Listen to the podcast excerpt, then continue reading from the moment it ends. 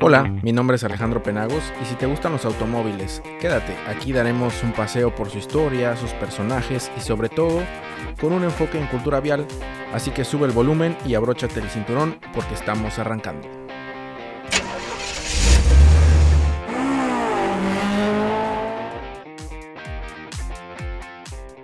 Bueno, hoy me gustaría platicarte acerca de la deformación programada en un vehículo y por qué es tan importante para todos los ocupantes del mismo al momento de una colisión. Y antes de empezar de lleno a lo que es el tema, me gustaría que todos nos podamos imaginar un vehículo enfrente de nosotros, el que nosotros queramos, ¿no? El color, los accesorios, los rines que, que tú te imaginas y vamos a empezar a, desarmar este vehículo. Vamos a quitarle los rines, todos los accesorios de defensas, parrillas, faros, si tiene quemacocos, el cofre, la cajuela, las puertas. Vamos a quitarle los cristales, el parabrisas, el medallón, los sillones, las consolas, los tableros que tenga el vehículo, toda la parte electrónica. Vamos a quitarle el motor, la suspensión, todo lo que es la parte de transmisión. Vamos a dejarlo completamente desnudo y este cascarón que nos ha quedado precisamente forma parte de los elementos de seguridad pasiva que conforman el vehículo y que nos van a ayudar siempre al momento de una colisión. La finalidad de esta carrocería es para que se deforme intencionalmente.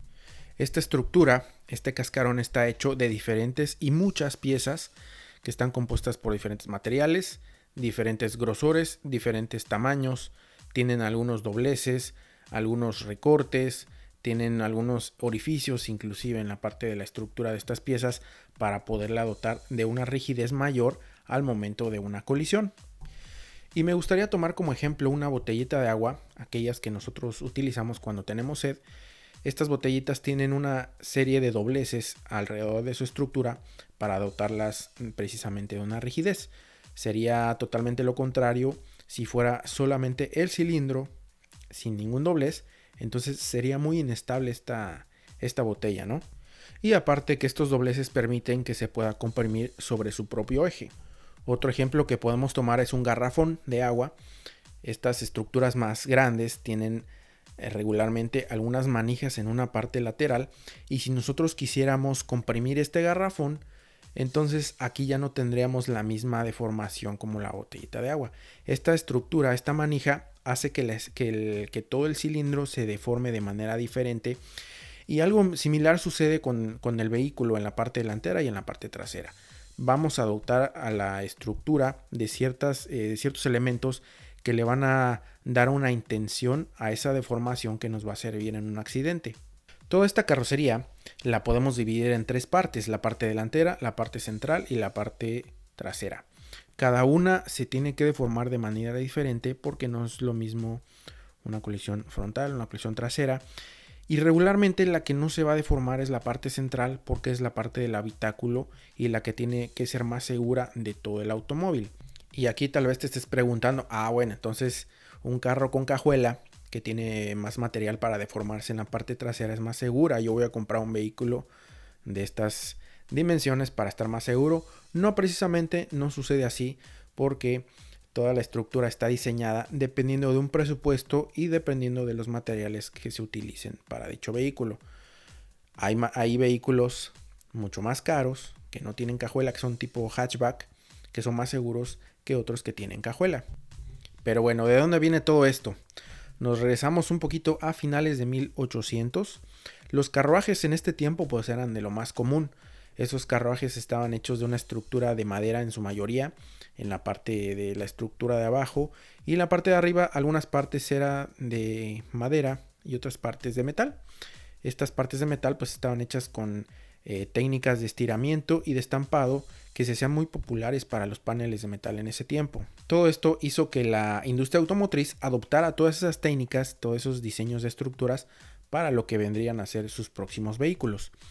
Entonces, por ejemplo, en 1901 ya se andaban haciendo carrocerías totalmente de, acero. En 1902, 1903 también ya se tenían algunas carrocerías de aluminio.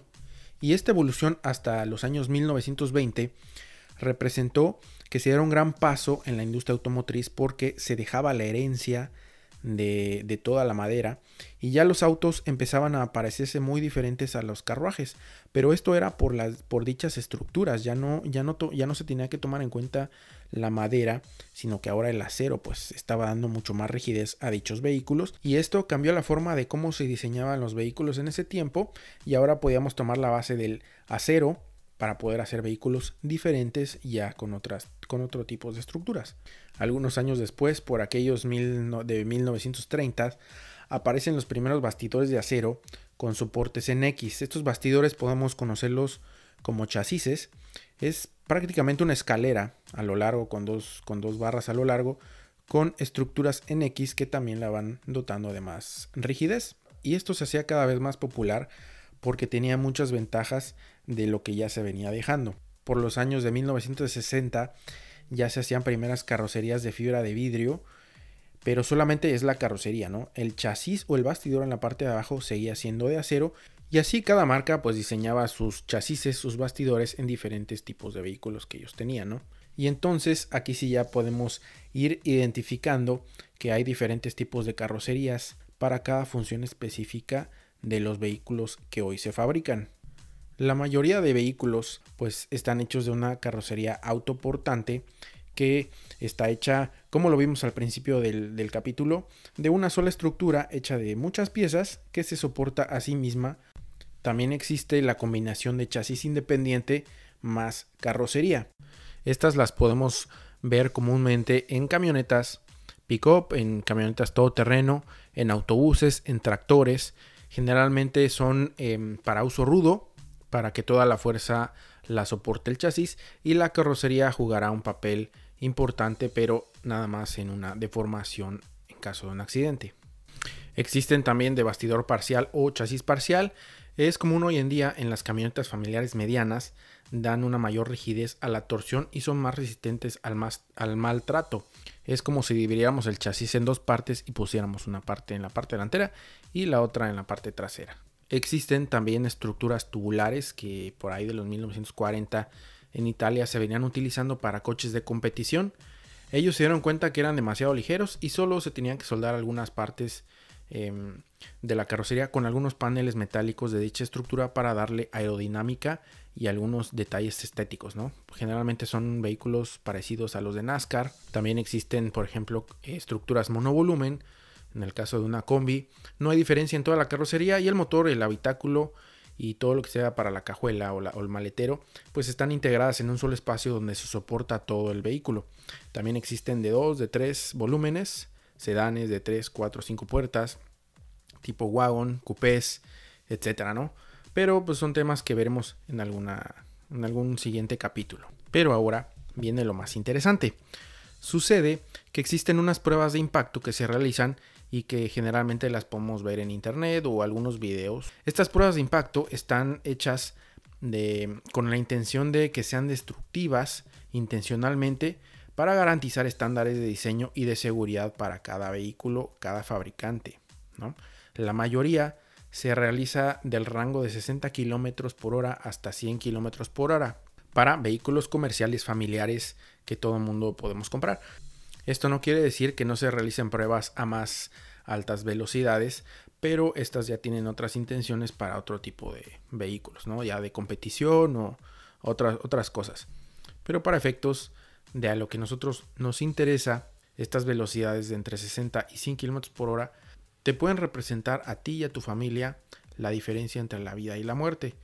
Y siento mucho, la verdad, decirte esto, pero cuando tú pasas los 100 km por hora, pues ya estás adoptando, estás adquiriendo un riesgo mayor para lo que las pruebas ya han sido superadas y publicadas por cada vehículo y cada marca. Entonces, si tú tienes un vehículo o piensas comprar uno, esto sería un buen momento para que pudieras considerar las pruebas de impacto del vehículo que a ti te interese. Y la finalidad de saber todas estas cosas no es que querramos tener un accidente, sino tratarlo de evitar a toda costa y saber en dónde estamos parados, qué estamos conduciendo y qué riesgos podemos tener si tenemos una colisión sabiendo la calidad y sabiendo la calificación que tiene nuestro vehículo en las pruebas de impacto. Toda esta información de cada uno de los vehículos pues está por todos lados en internet y cada uno puede checar las especificaciones de cada vehículo que maneja. No sé si a ustedes les ha tocado ver un accidente en la calle y ver cómo esos vehículos están totalmente casi destruidos, pero la persona pues está viva y salió ilesa. Esto es precisamente por la carrocería autoportante, por la deformación programada intencional, que al final de cuentas una defensa, faros, parrilla pueden estar totalmente destruidas, pero quien realmente hace la diferencia pues es la carrocería y es precisamente estos temas y que puedan hacer conciencia en la gente, ¿no? Y nada más que decir que manejes con mucha precaución porque alguien te espera en casa. Bye.